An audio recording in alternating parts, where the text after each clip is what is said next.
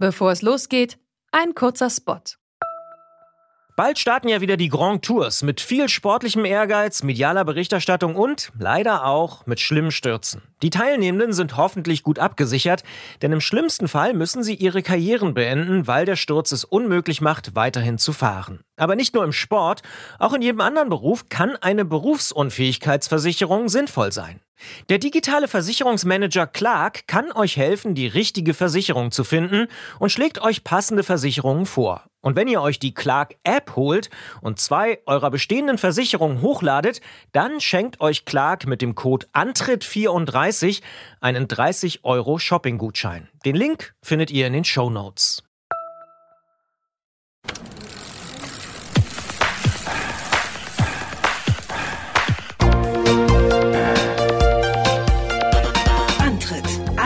Ums Radfahren bei Detektor FM.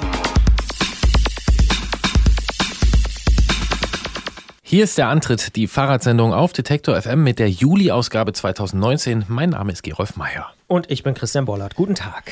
Und dies ist eine Spezialfolge, denn eben hat mich Christian Bollert schon Nasenbär genannt und ich würde jetzt einfach mal prophezeien, dass das Thema Tiere äh, ab und zu so in dieser Sendung aufblitzt. Und da fällt mir auch gleich ein, nicht der Nasenbär, sondern der slowenische der slowenische Bär. Der gemeine slowenische Bär. Hast du ihn gesehen? Nein, er hat mich nicht gesehen, glaube ich. du hast so gut getan in Ja. der Kalklandschaft. ja, ja. ja. Äh, aber wie war's? Ach, schön. Wirklich. Slowenien war super. Äh, kann ich nur empfehlen. Ich war zum ersten Mal in Slowenien und ich sage, ich gehe so weit, äh, dieses Land verbindet einfach die besten äh, Fähigkeiten von Österreich, dem Balkan und Italien. Und äh, ja, super, super, super, super. Kann man immer wieder hinfahren. Ja. Die Schweiz des Balkans, möchte ich sagen. Ja, oder das Musterländle oder Vorzeige oder ja, ja. Äh, Genau, ja. genau. Hm? Nee, auf jeden Fall. Wirklich super. Und man kann mit Euro bezahlen. Völlig verrückt. ja, kann man in Tschechien nicht, zum Beispiel. Das stimmt, aber in der Slowakei. Ja, aber hat was. Nee, also Slowenien war super, super gut. Ich bin total erholt aus dem Urlaub zurückgekommen. Genau, und so entspannt ist er und hat auch ein paar Tiernamen mitgebracht. Wir legen los mit unserer Sendung. Ich habe sogar ein T-Shirt an, wo ein Zelt drauf ist, weil ich auch gezeltet habe. ja. Wahnsinn, oder? Und mit Bäumen, aber die sind relativ kahl. ja, ich mal dir dann noch den Ameisenbär dazu und wir müssen jetzt ganz schnell abbiegen, damit wir hier die Kurve kriegen und in die Sendung starten. Machen wir hiermit mit diesem Song. Thought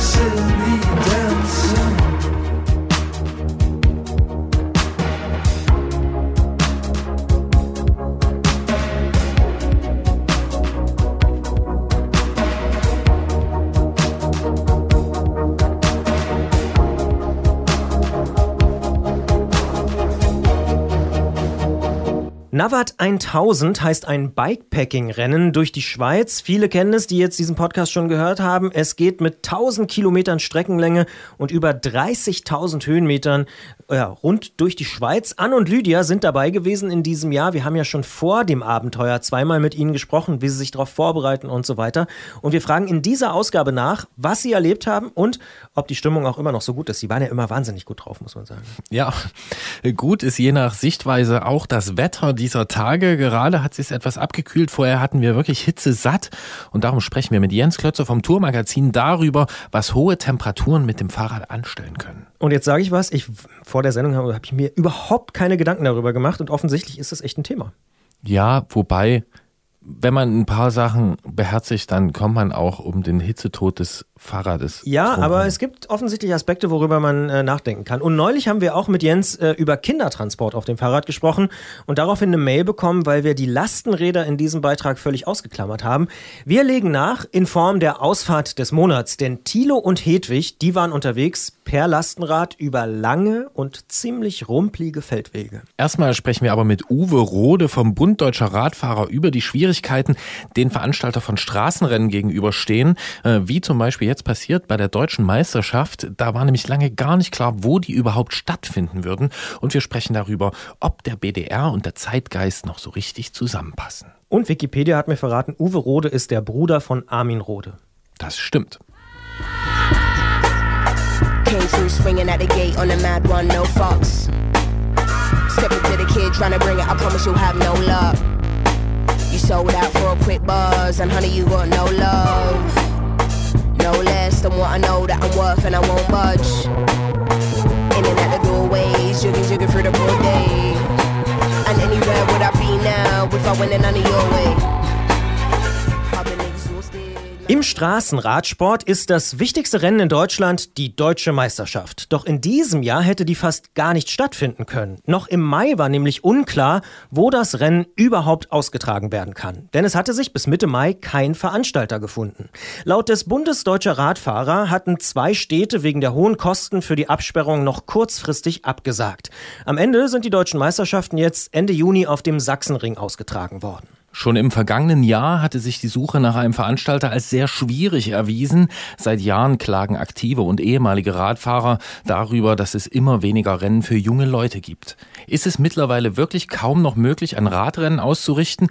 Wir sprechen darüber mit Uwe Rode vom Bund Deutscher Radfahrer. Er ist dort Vizepräsident. Schönen guten Tag, Herr Rode. Ja, schönen guten Tag. Auf den ersten Blick erscheint es ja fast ein bisschen paradox. Fast jede Stadt will heute Fahrradstadt sein. Auch wir hier im Antritt sprechen regelmäßig darüber. Aber offenbar will niemand die deutsche Meisterschaft austragen. Ist das Image des Straßenradsports so schlecht, dass niemand mehr deutsche Meisterschaften austragen will? Ich glaube, das ist nicht der Punkt. Nein, das ist überhaupt nicht so, sondern ich denke eher, es geht gar nicht mal nur um die deutsche Meisterschaft, sondern es geht generell um äh, Veranstaltungen, um Sport, der im öffentlichen Raum stattfindet, dass da von der behördlichen Seite doch die Auflagen mittlerweile so groß, so streng sind und so auch kostenintensiv, dass es äh, fast nicht mehr stemmbar ist, äh, solche großen Veranstaltungen durchzuführen, was eigentlich äh, wirklich sehr traurig ist, beziehungsweise ähm, es dann doch immer wieder noch Veranstalter beziehungsweise auch Vereine gibt, die äh, es schaffen, solche großen Veranstaltungen zustande zu bringen. Und wirklich also auch jetzt,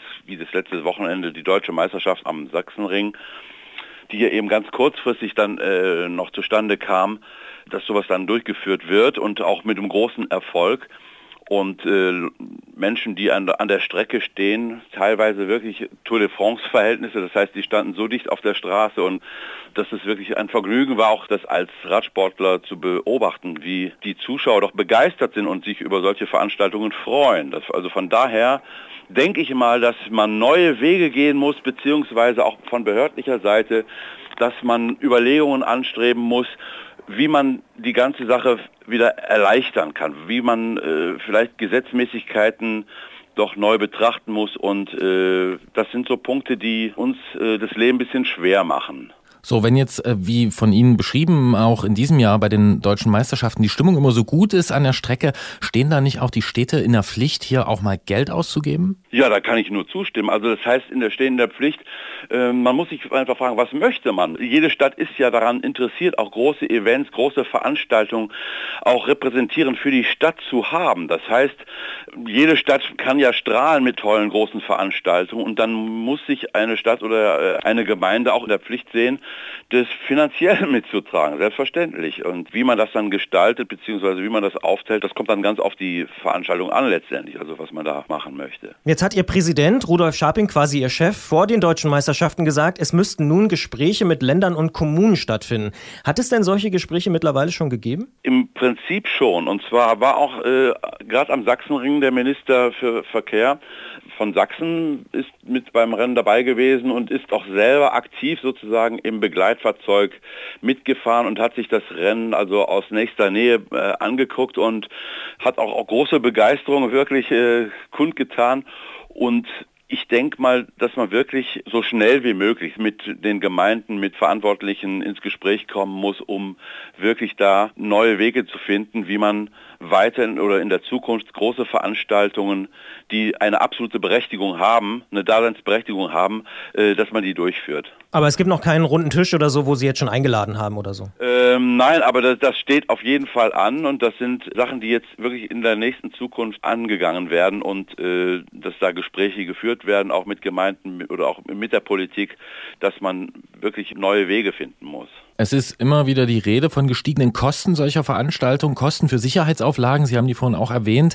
Ähm, können Sie das konkret machen? Was sind das für Kosten? Was geht da so ins Geld? Sie brauchen bloß mit der, mit der Freiwilligen Feuerwehr oder mit den kleinsten Vereinen sprechen, die in der gleichen Problematik stecken. Das heißt, die oftmals nicht mehr in der Lage sind, das kleinste Sommerfest durchzuführen, weil einfach die Auflagen dermaßen groß sind, Sicherheitsvorkehrungen erfüllt werden müssen, die mit enormen Unkosten verbunden sind. Das heißt Absperrungen, teilweise Betonklötze, Wasser, groß, riesengroße Wasserbehälter, äh, die in äh, Straßen aufzustellen sind und all diese Sachen, äh, Verkehrsschilder, äh, die eingekauft werden müssen, aufgestellt werden müssen. Früher, was weiß ich, in den 60er, 70er Jahren hat man selber diese Verkehrsschilder gemalt und aufgestellt, selber mit rot-weißem Band irgendwas abgesperrt und so weiter. Äh, da ist man sehr großzügig mit Verfahren und heutzutage gibt es Bestimmungen, die einfach diese Sachen äh, ähm, nicht mehr erlauben, dass man hergeht und äh, vielleicht irgendwie ein Parkverbotsschild selber malt und hinstellt und all diese Sachen, das sind enorme Kosten, die da zustande kommen, Absperrmaterial, was dann auch gemietet werden muss und teilweise einen Kostenapparat verursachen, der nicht ja, zu stemmen ist teilweise. Jetzt hat Ihr Verbandsvorgänger Udo Sprenger in einem Gespräch mit der Frankfurter Rundschau neulich davon gesprochen, dass in den letzten zehn Jahren gut die Hälfte der Straßenrennen in Deutschland verschwunden ist. Haben Sie denn für dieses Problem schon eine Lösung? Das Problem zu lösen wäre einfach zum Beispiel, äh, dass man weil die Bereitschaft der Vereine, die, die Bereitschaft der äh, Veranstalter, die ist ja da, diese Veranstaltungen oder diese Rennen durchzuführen. Die Hemmungen entstehen einfach durch diese Bestimmungen, durch diese hohen Auflagen. Und also das heißt, es könnte im Grunde sofort von jetzt auf gleich wären Vereine oder Veranstalter bereit, große Veranstaltungen durchzuführen, wenn tatsächlich dieser große Kostenapparat so gering wie möglich gehalten werden könnte. Das heißt, dass man wirklich da enorm reduzieren würde. In Deutschland ist es immer schwerer, Straßenrennen, Straßenradrennen äh, stattfinden zu lassen. Zuletzt hat man das gemerkt, als lange nicht klar war, wo die deutschen Meisterschaften 2019 stattfinden würden. Wir sprechen darüber mit Uwe Rode vom Bund Deutscher Radfahrer äh, und werden auch im Podcast noch weiter darüber sprechen. Vielen Dank schon mal hier für das Gespräch. Gerne. Für die deutsche Meisterschaft haben Sie ja kurzfristig eine Lösung mit dem Sachsenring gefunden und es gibt jetzt auch deutsche Meisterinnen und deutsche Meister.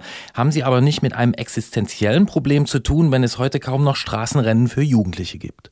Ja, das ist das Problem. Das heißt, äh, auch der Nachwuchs hat die Probleme. Das heißt, im öffentlichen Raum sich zu bewegen, im öffentlichen Raum auch äh, Trainingstouren durchzuführen. Und da äh, kommt wieder das Gleiche eigentlich zu tragen, dass der öffentliche Raum als Sport Städte sozusagen nicht wirklich wahrgenommen wird, beziehungsweise an Definition missverstanden wird teilweise. Und auch, äh, ich glaube, auch aus dem Zeitgeist heraus, die Verkehrsdichte, die hat ungeheuer zugenommen und was es unglaublich erschwert, auch in den Städten einfach äh, zu trainieren und eine Zentralisierung für, für Jugendliche zu finden, wo man Trainingsmöglichkeiten bietet. All solche Sachen bilden große Probleme für die Jugendlichen, also die jetzt so, sich für den Radsport interessieren und die sozusagen ja, ihren Sport einfach ausüben möchten. Ja, wie nehmen Sie das denn wahr? Ist denn die Zahl der Jugendlichen, die sich für den Radsport interessieren, ist sie noch gleich groß, also für den organisierten Radsport im BDR, oder hat sich auch da was verändert? Da gibt es schon Veränderungen. Allerdings äh, muss ich sagen, dass es geringfügig rückläufig ist das Interesse für den Sport, für den Radsport ist ja enorm groß. Wenn Sie diese großen kommerziellen Veranstaltungen nehmen,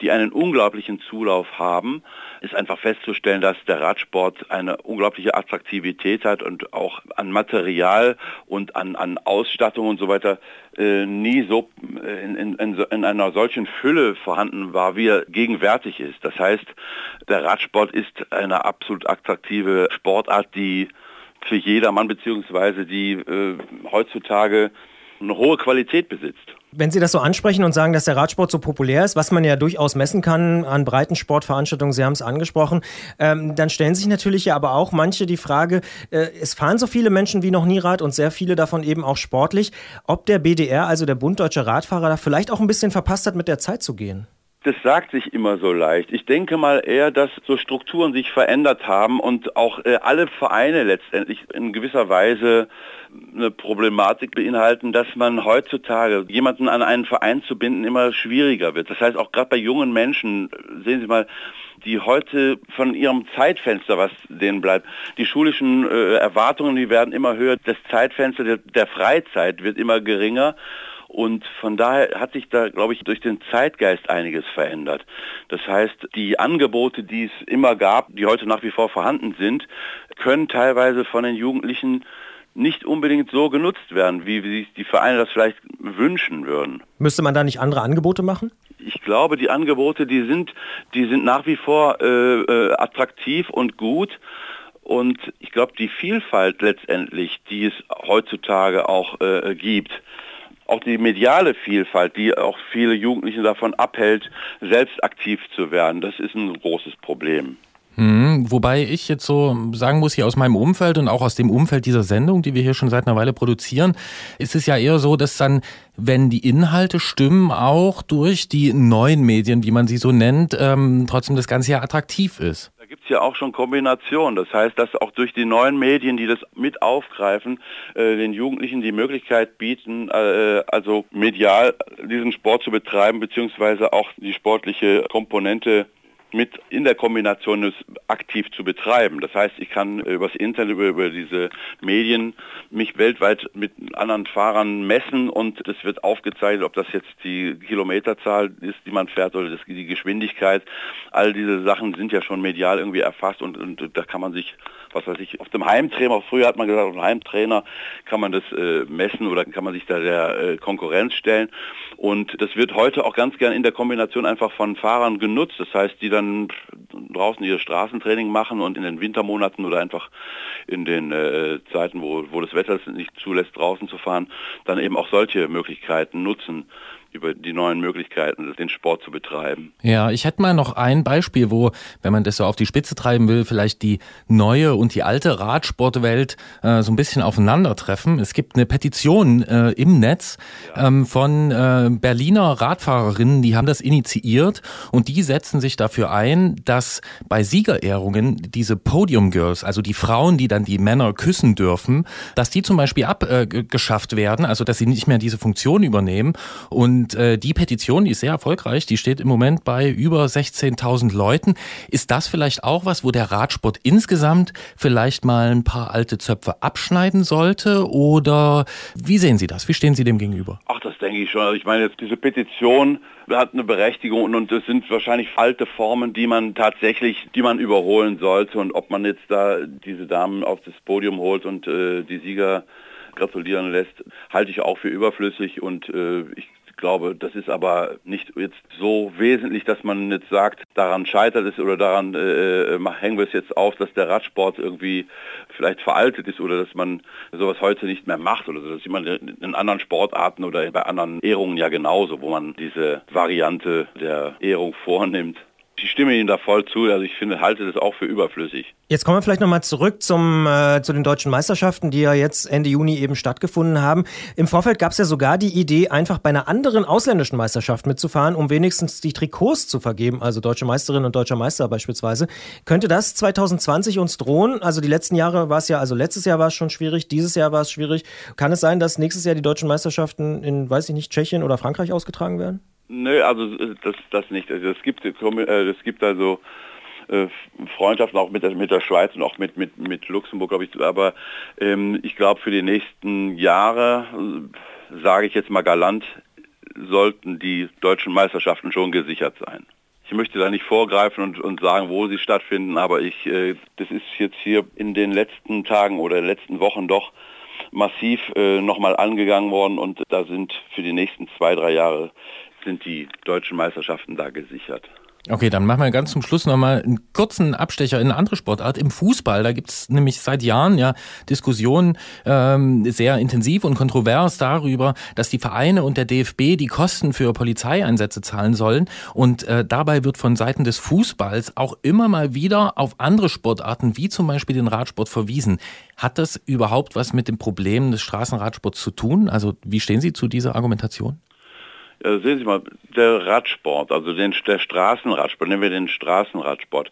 Äh, wenn ich ein Fußballstadion habe, dann kann ich ja auch äh, Karten verkaufen, Eintrittskarten verkaufen und die sind ja in der Bundesliga nicht unerheblich, diese äh, Eintrittsgelder, die da eingenommen werden.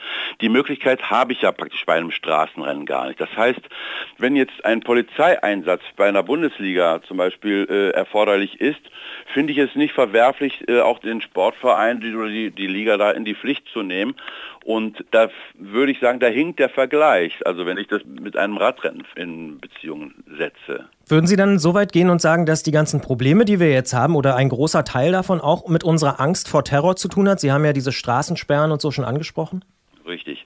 Also ich glaube, dass wir dann innehalten müssen und, und uns überlegen, wie das in Zukunft überhaupt mit all solchen Geschichten, wie wir damit verfahren sollen. Also die Angst, die teilweise wirklich auch überzogen wird oder auch geschürt wird, das ist tatsächlich in der heutigen Zeit ein riesengroßes Problem, dass man immer glaubt, da passiert jetzt was ganz Wildes oder das äh, äh aber so kann es ja nicht weitergehen. Das löst ja auch die Probleme nicht. Und man kann ja auch nicht eine Veranstaltung, egal in welcher Form sie stattfindet, hundertprozentig so abschirmen oder schützen, dass man alle Varianten und alle Möglichkeiten ausschließt, dass irgendetwas passiert.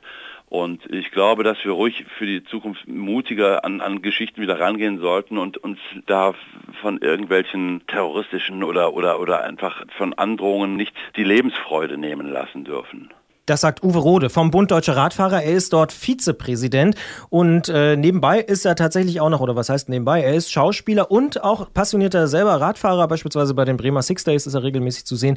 Und wir haben gesehen, Sie fahren auch Paris, Brest, Paris. Wann fahren Sie das nächste Mal? Oh, das ist ja gerade diesen Sommer wieder. Das war vor vier Jahren und vor vier Jahren habe ich die letzte Langstrecke Paris, Brest, Paris mitgemacht und bin äh, dieses Jahr leider nicht ganz so gut trainiert wie die letzten zwei, drei, vier Jahre. Also das heißt, äh, Langstrecke steht im Moment gerade nicht unbedingt auf meinem, auf meinem Zettel, wobei ich das natürlich nach wie vor äh, im, äh, im Auge halte und, und auch natürlich zusehen werde, dass ich das wieder mal angehen werde. Aber äh, im Moment ist es leider aus zeitlichen Gründen nicht machbar, dass ich mich auf, auf die Langstrecke begebe. Trotzdem ganz kurz drei Worte oder ein Satz dazu. Wie war's? Vor vier Jahren? Ja, also ich habe ja zwei Jahre zuvor, vor Paris, Brest, Paris, London, Edinburgh, London, das sind nochmal 200 Kilometer mehr gewesen. Und, aber ähm, da habe ich einen Trainingszustand gehabt, der noch wesentlich besser war als jetzt Paris, Brest, Paris vor vier Jahren.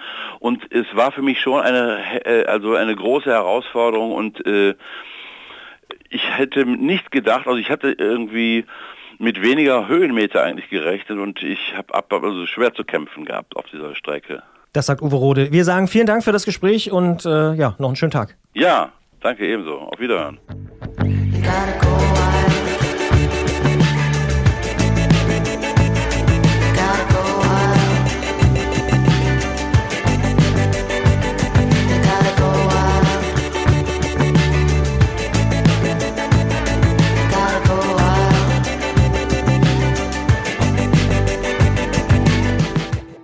Okay, Christian, wie viele BDR-Mitglieder kennst du?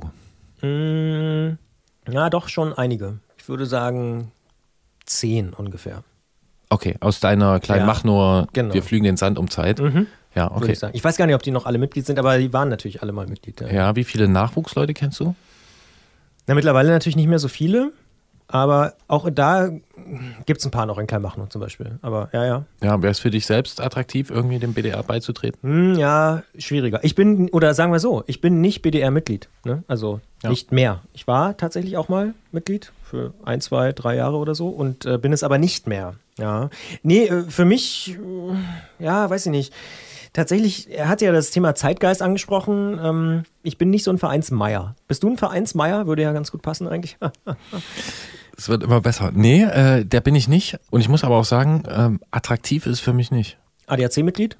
Äh, könnte sein, dass ich das noch bin. Ja. Also gut, das ist ja, Ja, ja, ja. ja, Ja. Das sind ja auch alle Motorwelt-Abonnenten, ne?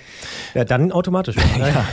ähm, nee, das bin ich nicht, aber ähm, es ist ja auch schon angeklungen in dem Gespräch, ne? dass wenn man das jetzt äh, so ein bisschen bedauert und dass die Jugend überhaupt keine Zeit mehr hat und so, das äh, entspricht ja überhaupt nicht meinem Eindruck. Und wir kennen ja auch einen Haufen Leute, die wahnsinnig unterwegs sind und das hat man auch schon im Fall des ADFC, dass viele da nicht im ADFC sind, der sich vielleicht auch da als Vertretung für den Alltagsradfahrer begreift, aber im BDR erst recht nicht. Also ich kenne einen Haufen wirklich krass sportliche Leute.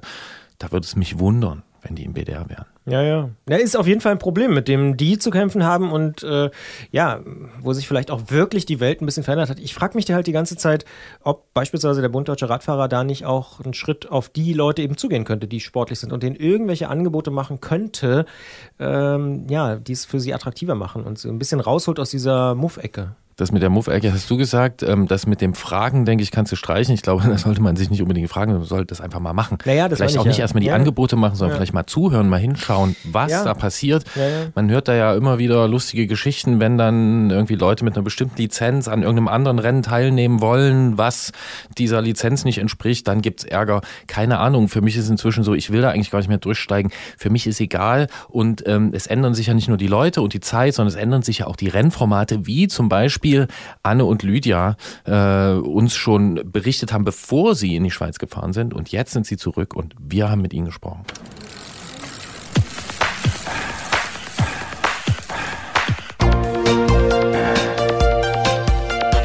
Antritt. Alles rund ums Radfahren bei Detektor FM.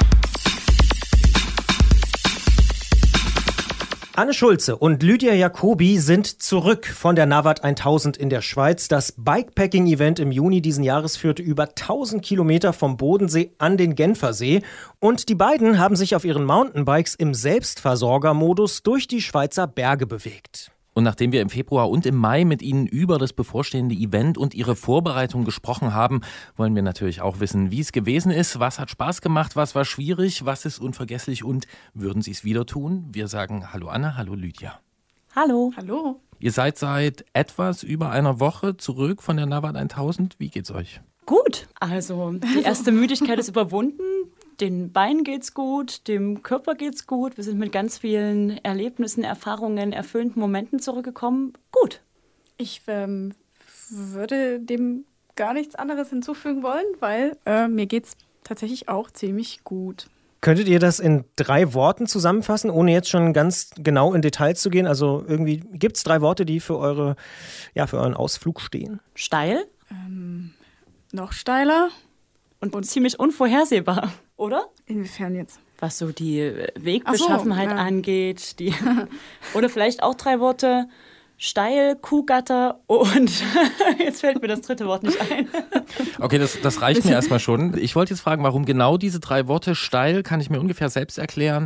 Unvorhersehbar klingt äh, unvorhersehbar. Was passiert? Du meinst, was, was passiert ist? Oder genau. Genau, was ist passiert, ja. Ich habe dieses ist verschluckt. Uha. Also grundsätzlich kann man sagen, dass es in der Schweiz nichts geschenkt gibt. äh, es ist echt harte Arbeit gewesen, die wenigen, beziehungsweise, ja, Quatsch, nicht wenigen, die Trillionen Berge zu überwinden, Rampen hochzukurbeln, irgendwie sein extrem schweres Fahrrad da die Berge hochzuwuchten und trotzdem irgendwie mit einem glücklichen, freudestrahlenden Gesicht oben anzukommen. Und ähm, letztendlich unberechenbar war der Track. Und da kann Lydia jetzt wahrscheinlich die passenden Worte finden.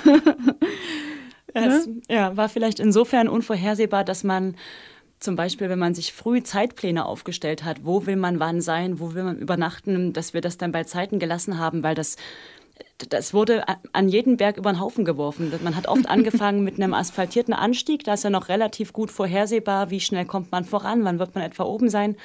Dann wurde daraus irgendwann ein Waldweg, dann ein Weidetrampelpfad und am Ende irgendwie noch so eine Wiesenpassage, wo man dann sein Rad über irgendwelche Grasblöcke und Steine nach oben gewuchtet hat bei 30 Prozent Steigung. Und dann hat man gemerkt, man braucht für 500 Meter Wegstrecke plötzlich irgendwie eine halbe Stunde.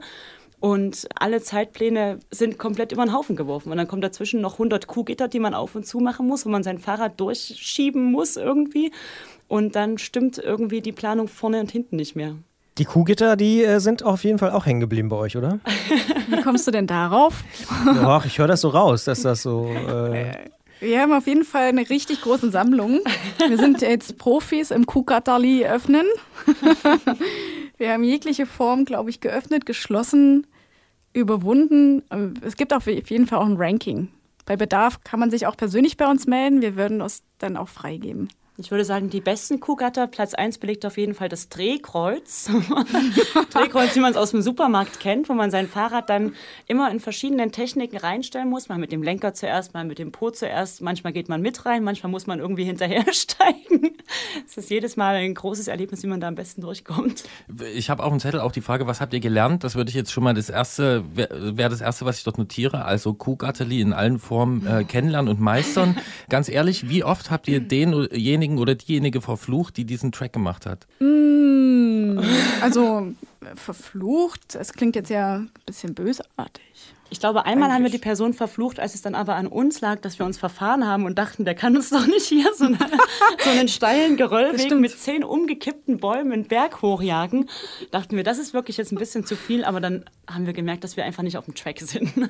Ja, wir haben dann bestens zusammengearbeitet, so wie die ganze Zeit auf jeden Fall. Und ähm, konnten dann auch sehen, dass ähm, ungefähr so 50 Meter unter uns ein wunderschöner, am Fluss entlang gelegener Trail war, ähm, den wir dann einfach dann irgendwann wieder aufgesucht haben. Wenn wir jetzt mal so ein bisschen auf die, ja, ich sag mal, harten Fakten, auf die Daten schauen, wie lange habt ihr denn letztendlich für welche Strecke gebraucht und wie lange seid ihr täglich gefahren, so ungefähr? Wir sind nicht ganz 1000 Kilometer gefahren, weil wir ein bisschen modifizieren mussten aufgrund des Zeitlimits. Wir hatten insgesamt neun Tage. In den neun Tagen sind wir ungefähr 800 Kilometer gefahren und haben knapp 19.000 Höhenmeter erreicht. Was jetzt auch okay, also vollkommen ausgereicht hat erstmal. Und, ja. ähm, und es war so von den Streckenlängen am Tag zwischen, ich glaube, so 60 bis 100, knapp 170 Kilometer. Das haben wir am ersten Tag gemacht. Das haben wir aber danach keinen Tag wieder erreicht. Zum einen, weil die Berge einfach immer höher wurden und die Wege dementsprechend auch anspruchsvoller und die Steigungen auch steiler wurden. Und zum anderen auch, weil wir am ersten Tag, da war der offizielle Startpunkt um sechs und das haben wir an keinem Tag wieder geschafft. Also hatten wir auch gar nicht vor. und damit waren wir eigentlich echt die absoluten Faulenzer der Tour. Wir sind immer so, naja, so um acht, um neun rum irgendwann losgefahren, während die meisten anderen schon um sechs auf dem Sattel saßen oder sogar die Nacht durchgefahren sind. Mhm. Aber das war nicht unser Anspruch. Wir wollten das schon auch genießen können. Anne Schulze und Lydia Jacobi haben es geschafft im Faulenzer-Modus. Das, das, war ein Zitat, das Bikepacking-Event äh, Navat 1000 äh, äh, hinter sich zu bringen. Das ist natürlich hart geflunkert. Ähm, es war natürlich keine Faulenzerei. Wir wollen genaueres wissen äh, und erfahren das im Podcast-Teil dieses Gesprächs. Sagen aber hier schon mal vielen Dank. Ja, schön, gerne. vielen Dank. Jetzt haben wir schon erfahren, am ersten Tag seid ihr ganz früh losgefahren und dann ähm, eher so um acht. Wie lässt sich denn die Fahrt so insgesamt einteilen für euch? War das von Anfang bis zum Ende so eine gleiche Anstrengung oder lief es mal ein paar Tage richtig gut und mal ein paar Tage richtig schlecht? Oder gibt es da so einen Rhythmus, den ihr den ganzen geben würdet im Nachhinein? Ich glaube, da haben wir uns ein bisschen unterschieden. Also für mich gab es zwei Tage, wo ich es extrem anstrengend fand, als es ähm, sehr heiß war, so 30 Grad und purer Sonnenschein den ganzen Tag und dabei dann ähm, die Berge hochfahren, ausgesetzt auf Almwesen, wo man komplett ausgeliefert ist der Sonne und das dann 1000, 1500 Höhenmeter am Stück, das fand ich extrem anstrengend. Da habe ich gedacht, es kann auf keinen Fall die nächsten Tage so bleiben, das macht mich fertig.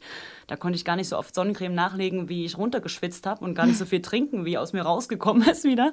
Mhm. Ähm, und dir ging es wahrscheinlich an den Tagen, wo es ein bisschen kühler war. Ähm, ja, tatsächlich ist es so, dass je wärmer es wird, desto besser geht es mir. Und ähm, mir macht Hitze in dem Sinne jetzt, oder hat das nicht so viel ausgemacht, aber ich habe auch äh, den einen oder anderen Moment gehabt, wo ich dachte, boah, also jetzt reicht's mal. Jetzt könnte es auch mal wieder geradeaus gehen oder mal bergab. Denn letztendlich fährt man wirklich sehr, sehr, sehr, sehr viel hoch. Und ähm, am Ende ähm, ist der, die, die Zeit, in der man Spaß hat und runterfährt und Trails fährt, sehr, sehr limitiert und runter reduziert. Aber Was? wir hatten herzlichst gelacht und ähm, ja. unsere Bremsen haben gehalten. Lydias Bremsen haben ein wunderschönes Orgelkonzert immer mal abgegeben, das alle Täler erschallt hat. Und was auch sehr interessant war, war, an äh, einem Tag gab es dann doch mal ein relativ langes, ebenes Stück, also vielleicht mal 30 Kilometer im Flachland mehr oder weniger, wo man aus den Bergen wieder rausgefahren ist. Und da hatten wir beide so ein richtiges Motivationsloch. Da haben wir beide richtig durchgehangen, waren total müde und haben uns dann wirklich gefragt, was soll das denn jetzt? Wir wollten ja in die Berge fahren, jetzt werden wir hier rausgeleitet und müssen dafür unsere Kraft hergeben, die wir für die nächsten Berge brauchen. Das ist doch unfair. Und da haben wir wirklich ja, so ein richtiges Loch gehabt. Das stimmt, ja. Das war ein ganz schöner Dämpfer. Also es war gleich langweilig und äh, weil du das Gefühl hattest, du hast jetzt alle Anstrengungen gehabt, in die Berge reinzufahren, bist auf 2000 oder 2,4 hochgefahren und dann ist wieder alles vorbei. Und dann fängt das Spiel von vorne wieder an. Also nicht nur bergauf fahren kann anstrengend und ätzend sein. Ähm, viele haben euch ja auch per Dot-Watching begleitet, so auch wir. Ähm, wenn wir die Signale, die wir da so gesehen haben, die eure Tracker gesendet haben, äh, auf der Karte dann verfolgt haben, dann hatte man den Eindruck, ihr habt an manchen Stellen abgekürzt, zumindest hat so ausgesehen. Stimmt das oder ist das ein völlig falscher Eindruck? Nö, das stimmt. Genau. Genau, hatten Wir- vorhin auch schon kurz angesprochen, dass wir eben diese neun Tage hatten und da in diesen neun Tagen es aber auf jeden Fall bis nach Montreux schaffen wollten, also bis zum Zielort. Wir wollten da schon mit dem Fahrrad ankommen und ähm, deswegen haben wir unterwegs entschieden, wir ähm, lassen mal einen Gipfel aus oder eben zwei, drei Gipfel, weil das zum einen auch, wenn man nur dieses Erlebnis der Schweiz haben will und der Strecke haben will, dann war das völlig in Ordnung. Es gab da Schlenker, da hat man sich ein bisschen veralbert gefühlt, weil man fast am selben Ort wieder rauskommt, wo man angefangen hat, nur um auf den Berg hochzufahren. Und genau, da mussten wir mal abkürzen. Ja, das stimmt. Das war ja dann, das ist ja Quatsch, das macht man nicht. Naja, und ähm, wir hatten da das eine oder andere Mal auch extreme Wetterverhältnisse, also dass tatsächlich auch Gewitter aufgezogen sind, in die man auch clevererweise oder sinnvollerweise nicht reinfährt oder auch nicht in den Anstieg reinfährt, sodass man da auch individuell entscheidet, okay, ich fahre jetzt dann doch vielleicht wieder runter ins Tal oder einen anderen Weg. Das habe ich mir auch gedacht, als ich das gesehen habe. Da war, glaube ich, hier auch in Deutschland nicht immer so das beste Wetter. Und dann habe ich gedacht, okay, wenn die jetzt dort hochfahren, ähm, ist wahrscheinlich nicht so gut. Deswegen kürzen sie wohl ab. Wie hat das denn funktioniert mit den Rädern? Die äh, winselnden Bremsen, die habt ihr schon ähm, erwähnt. Ansonsten, äh, Anne, du hast vorhin gesagt, dein Rad war so schwer. Wie schwer war es denn? Und ähm, würdest du was zu Hause lassen beim nächsten Mal? Das habe ich nur so gesagt, Erolf. nee, ähm, im Vergleich zu meinem unbepackten Fahrrad war es natürlich schwer, vor allem über diese Kuhgatterlis, das Ganze drüber zu wuchten und irgendwie noch zusätzlich Treppen zu überwinden. Ähm, da kommt man schon das ein oder andere Mal an seine Grenzen, aber gewogen habe ich es nicht. Ich habe tatsächlich fast alles verwendet aus meinem Fahrrad, bis auf, boah, Die Überschuhe, genau, aber die, na, die habe ich gar nicht bemerkt. Die waren so weit weg verstaut. Und ansonsten war das Setup ziemlich perfekt, würde ich sagen. Wie habt ihr euch verpflegt? War das eher so Sportnahrung, Astronauten-Style oder war das auch mal, ey, wir sind in der Schweiz, wir möchten jetzt mal hier ordentlich reinhauen? wir haben übelst reingehauen. Käse. Wir haben nur geilen Scheiß und gegessen. Käse. Sehr gut. und nochmal Käse. Und natürlich, Lydia, Käse. Eiermann. Und Eier natürlich, stimmt. Wir, wir haben Eier gegessen. Wir hatten am Ende ein Streckenei dabei, was dann an der Eier-Nordwand äh, nochmal zur Geltung gebracht wurde. Und dann hatten wir oft noch so ein großes Stück Käse einstecken, was ich dann wie so ein, wie so ein Energy-Riegel einfach den Käse gegessen habe. Und dann wurde natürlich beim Frühstück drei Nutella-Brötchen und abends Hauptgang, Nachspeise, Vorspeise, alles, was nur ging. Also wir haben uns da äh, nicht lumpen lassen. Das ist ja auch mit das Beste am Fahrradfahren, finde ich ja persönlich, dass man dann so viel essen kann, äh, wie man will. Jetzt habt ihr schon so ein bisschen erzählt, dass es als Team eigentlich ganz gut funktioniert hat, vor allen Dingen auch so ein bisschen im Wechsel vielleicht. Wenn es zu heiß war für dich, war es für dich eigentlich ganz angenehm, dann konntet ihr euch gegenseitig ein bisschen so unterstützen. Die Stimmung schien ja auch ganz gut zu sein, ihr seid immer noch gut drauf. Äh, wie würdet ihr das so im Nachhinein einschätzen? Was hat gut funktioniert oder habt ihr auch Vorteile gegenüber jetzt, weiß ich nicht, Solofahrern beispielsweise, die das da versucht haben, allein zu machen oder so? Ich würde sagen, auf jeden Fall beim Kuhgatter überwinden. Da habe ich manche nicht beneidet. Einer hat uns mal erzählt, wie er versucht hat, sein Rad über so einen Elektrozaun drüber zu heben, das dann aus Versehen in den Elektrozaun reingestellt hat und dann zu tun hatte, es rauszukriegen, ohne dabei einen Schlag zu kriegen. Ähm, Ich finde, an vielen Stellen ist das viel angenehmer, zu zweit zu fahren. Gerade wenn man, äh, wenn man gut harmoniert und Dinge auch in naja, Situationen, wo man erschöpft ist, gut besprechen kann. Ähm, man hat natürlich viel mehr Spaß dabei, man äh, kann das zusammen genießen, diese schönen Momente. Und man kann sich auch in den Momenten, wo man vielleicht äh, einen Hänger hat, äh, besser aufbauen. Ich weiß nicht, ob man dann alleine eher abgebrochen hätte oder, oder ja, eine Pause gemacht hätte oder so. ja. Was mich noch interessieren würde, wie weit weg wart ihr denn so von der, sag ich mal, normalen Welt? Also wir konnten euch ja verfolgen. Ich konnte immer mal schauen, wo sind sie denn? Habe ich gesehen, ah ja, da fahren sie noch zusammen, jetzt machen sie ja Pause. Man ist dann quasi live dabei. Wie war das für euch? Wart ihr neun Tage weggebeamt und habt überhaupt nicht irgendwelche Social Media Feeds bedient oder und, und wart in einem ganz anderen Film? Versteht ihr, was ich meine? Ich würde nicht sagen, dass wir uns jetzt ähm, komplett entkoppelt haben. Wir, wir waren schon, denke ich, aktiv. Wir hatten auch Kontakt zur Außenwelt und Social Media.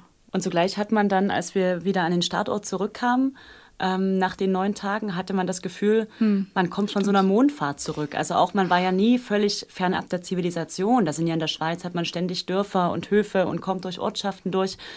Aber wahrscheinlich vor allen Dingen deshalb, weil man in so einem ganz anderen Modus ist. Es geht eben nur ums Unterwegssein, um körperliche Bedürfnisse befriedigen, um ähm, das Draußensein genießen und dann kehrt man zurück in so einen Alltag, der einfach so weiterläuft und man möchte den Leuten eigentlich sagen, ey, hallo, checkt ihr eigentlich, was wir hier gerade gemacht haben? Könnt ihr mal irgendwie euch anders verhalten? Also da ist man schon, ich glaube, kopfmäßig vor allen Dingen ein Stück weg. Seid ihr in ein Loch gefallen danach, so ein bisschen? Nö, das nicht. Keine Zeit. okay. Nee, das kenne ich so ein bisschen so. Man, man ist unterwegs, ein, zwei Wochen, es ist alles super geil, und dann ist man zu Hause und irgendwie so, bam, haut's alles Ja. erstmal so für ein, zwei Tage hin. Stichwort Kopf vielleicht nochmal. Gibt es denn jetzt so im Nachgang irgendwas, was bei euch hängen geblieben ist? Manchmal gibt es ja so ein Bild oder einen Käse oder ein Kuhgatterli, wo ihr sagt, da denke ich heute noch manchmal dran. Also es gibt ganz, ganz viele Momente, an die ich denke, wenn ich an Jena Wart denke. Fällt dir was ein? Also wenn ich an so, an so Bilder von Landschaften denke, die sich mir im Kopf festgesetzt haben, dann ist es auf jeden Fall die, ähm, die Fahrt hoch zu dem Massiv der Eiger Nordwand, also was sich dann da angeschlossen hat an den Sattel, auf dem man hochgefahren ist. Das war ganz beeindruckend, weil man dann da auf die Gletscher schaut und auf diese riesigen Felswände, die 3000, 3900 Meter hoch sind. Das war beeindruckend und auch einmal so ein ähm, Abend, als dann schon das Gewitter nahte und wir schauten auch von so einem Sattel zurück in das Tal.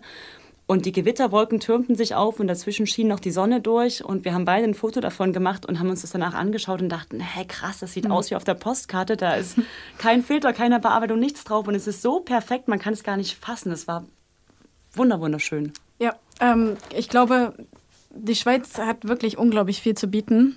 Tatsächlich im, im Postkartenformat, in, in, in fast allen Ecken.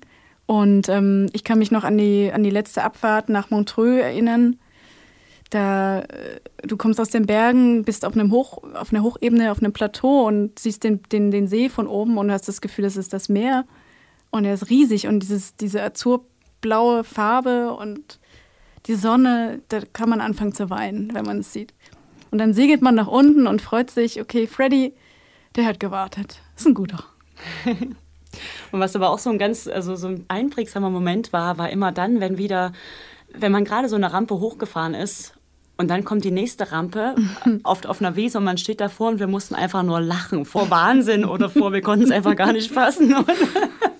Und dachten, krass, jetzt wieder hier mit 30 Prozent hoch. Und dann haben wir uns manchmal fast bepisst vor Lachen, weil es nicht zu fassen war, dass die uns diesen Hang hochschicken wollen. Ich habe tatsächlich einmal den, den kleinen Fehler gemacht, dass ich äh, abkürzen wollte, mehr oder weniger. es ging nette Serpentin, Asphalt nach oben in einer entspannten Ge Steigung von 20 Prozent und ich dachte, naja, ich nehme jetzt einfach mal den, den Trail nach oben, der geht ja quer durch. Das war die dümmste Entscheidung ever. Ich glaube, ich habe fast eine Dreiviertelstunde gebraucht, um 200 Meter zu überwinden, habe diverse blaue Flecken bekommen. Auf meinem Oberrohr ist jetzt eine Delle. Also das, das hat sich richtig gelohnt und das werde ich nicht nochmal tun.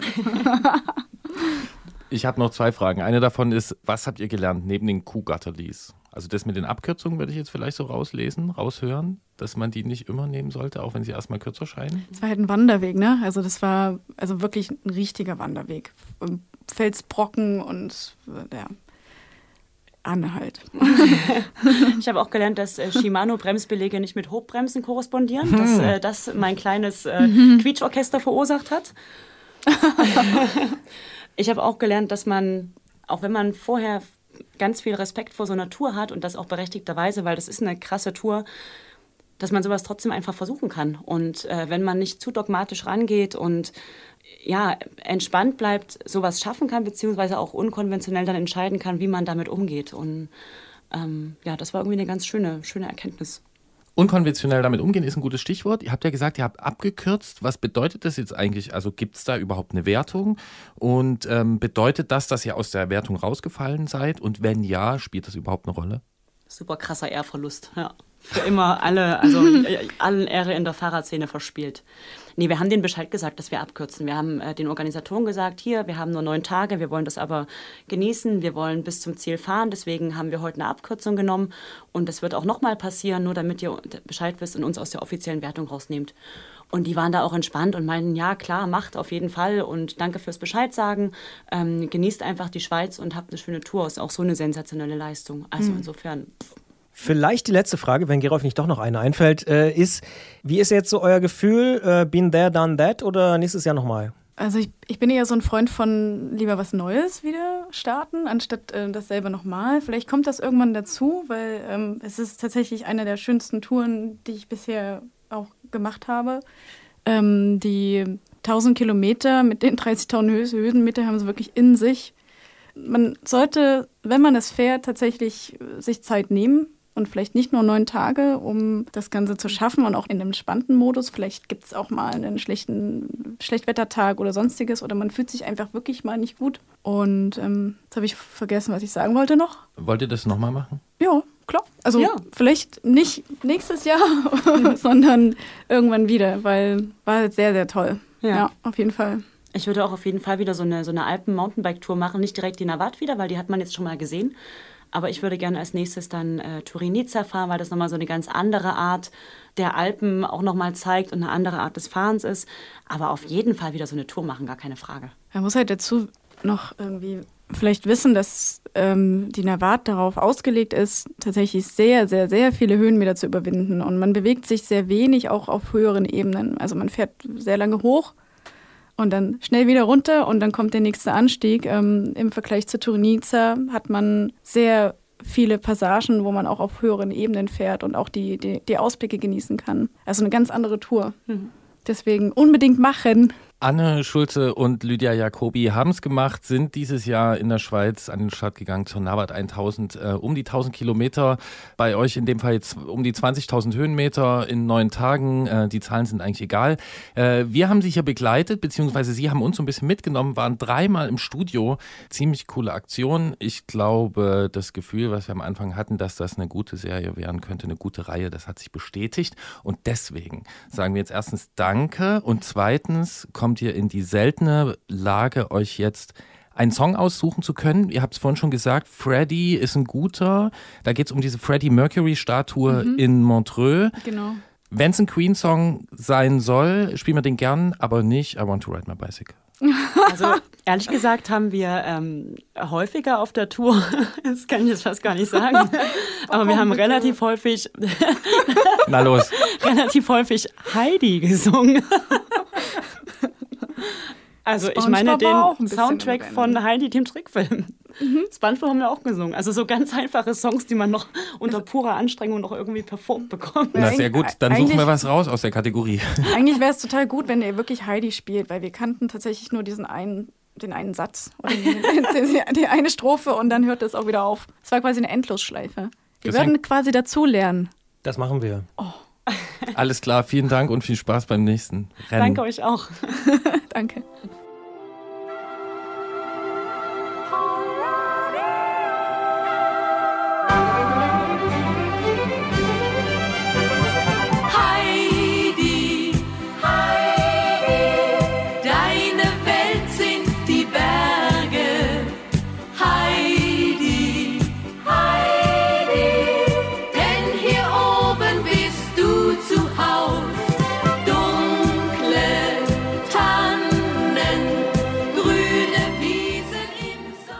Harte Tour, harter Song. Ja, äh, Hut ab, sage ich. Chapeau, wie äh, einige Schweizer sagen. Ja, und konsequent das mit der guten Laune durchgezogen. Das bewundere ich vielleicht sogar am meisten, muss ich wirklich sagen. Die, äh, die beiden hatten Spaß, haben Spaß und werden Spaß haben, um es mal zusammenzufassen. Ja, und haben sich da irgendwie auch, wie es scheint, total den Bedingungen angepasst. Dann ist halt so, dann macht man es halt so, dann kürzt man halt ab.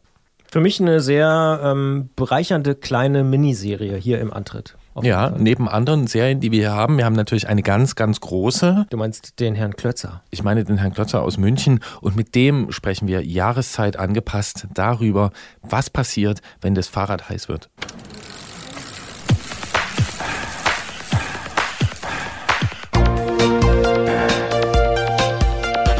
Antritt: Alles rund ums Radfahren bei Detektor FM.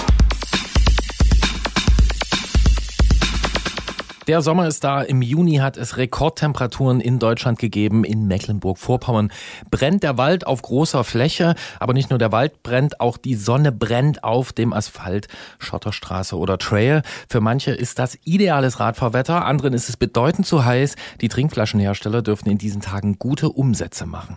Doch nicht nur für Radfahrerinnen und Radfahrer können diese sehr hohen Temperaturen der letzten Tage zum Problem werden.